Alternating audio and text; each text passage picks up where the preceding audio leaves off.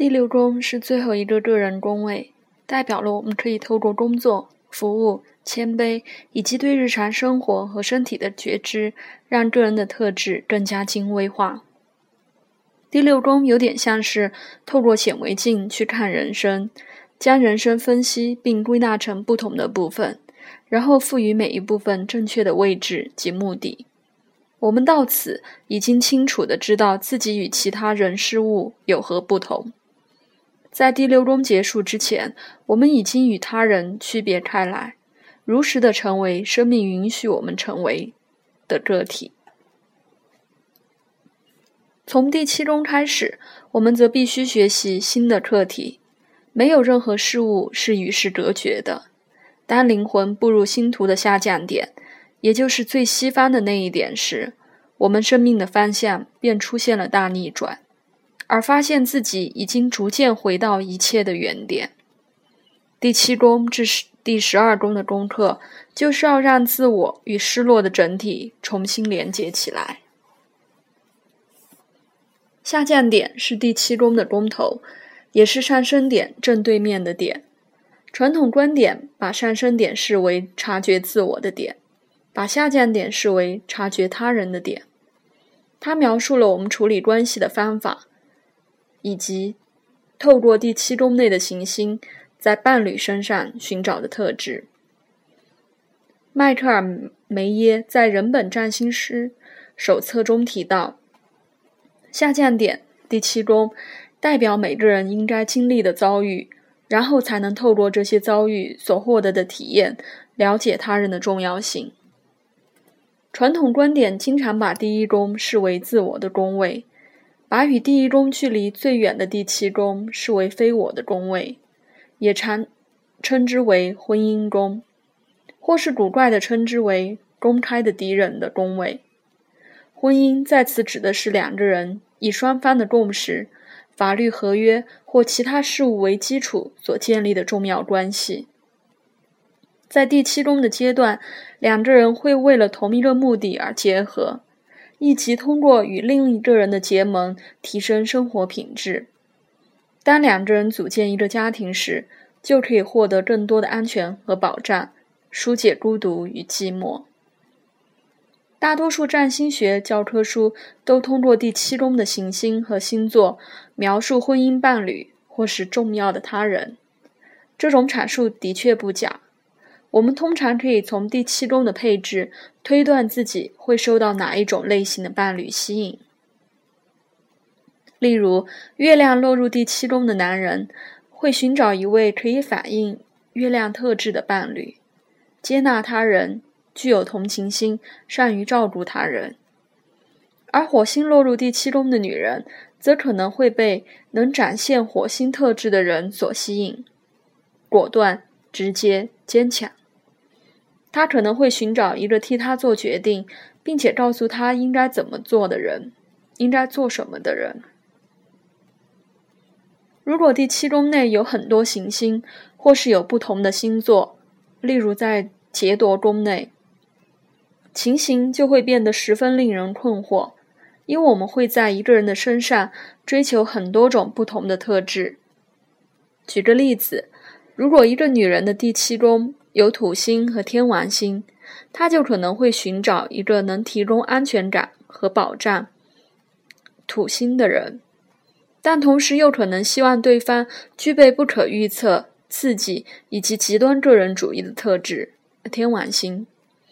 这两组特质很难在同一个人身上和谐共存，所以这个女人可能会跟一位，可能会先跟一位具有土星特质的对象。简称土星人结婚，婚后会觉得非常枯燥无聊。然后他可能遇到一位具备天王星特质的对象，简称天王星人，于是便提出离婚。另一种情形可能是他仍然与土星人维持着婚姻关系，但却跟天王星人发生婚外情。也可能是他先与天王星人结婚，却因为对方性格的怪异和不稳定提出离婚。最后，终于松了一口气，跟可靠的土星人安定下来。如果他的心理较为成熟，更可能会嫁给土星人，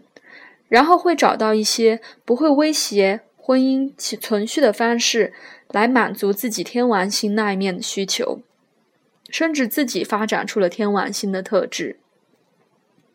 或者他可能嫁给一个天王星人，然后在伴侣关系中自己提供土星特质的保障。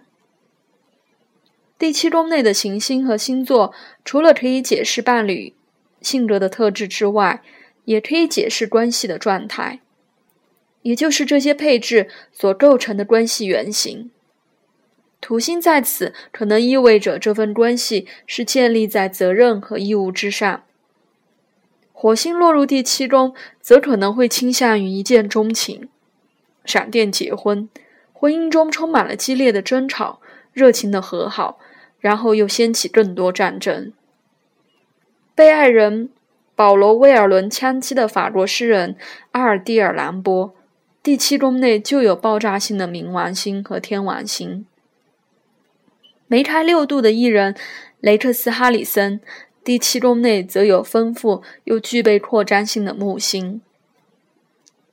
正如之前所提过的。任何一个宫位内的行星和星座，都象征着我们在该宫位所代表的生命领域中会遭遇的原型法则。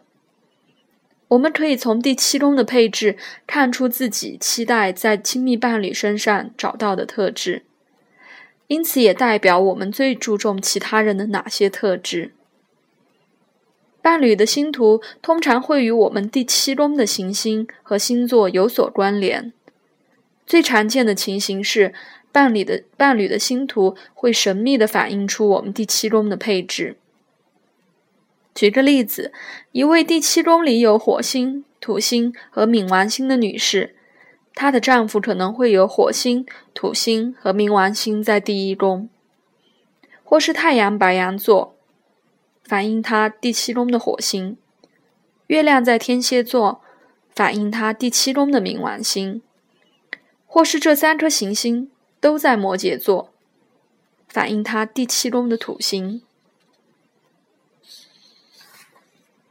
我们在讨论下降点和第七宫时，必须一再的提到投射的心理机制。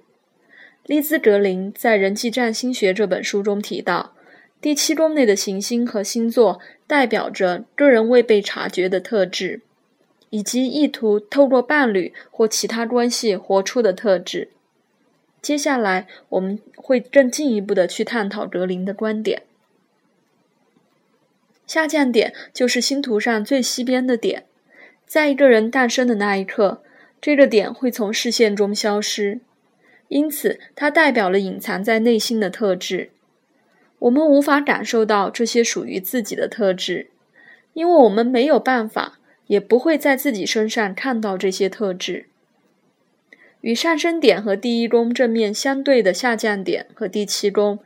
通常揭露了我们最难具备、最难承担、也最难接受的特质。但正如荣格所指出的，内在无法意识到的状态，就会透过命运向外呈现。如果我们无法意识到内在的某种东西，这个世界必定会透过冲突将它呈现出来。然后又往反方向分裂发展。换言之，那些我们没有意识到的东西，必定会透过他人吸引过来。传统上，下降点和第七宫代表了一个人会在伴侣身上寻找的特质，但是从更深的层次来探讨，这也代表了我们隐藏于内在的特质。我们必须有意识的将这些特质整合进来。才能变得完整无缺，这就是格林所谓的内在伴侣。如果我们因为不赞同或是无法接受这些内在的特质，刻意的去压抑他们，那么当这些透质特质透过其他人反射到自己的身上时，我们就会讨厌这些特质，这是完全可以预料的情形。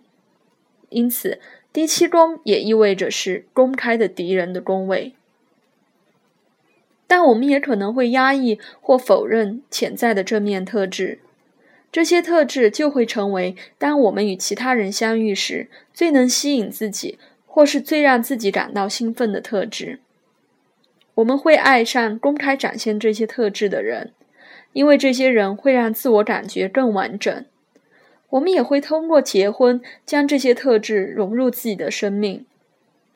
理想的情形是，伴侣应该是这些能量的典范，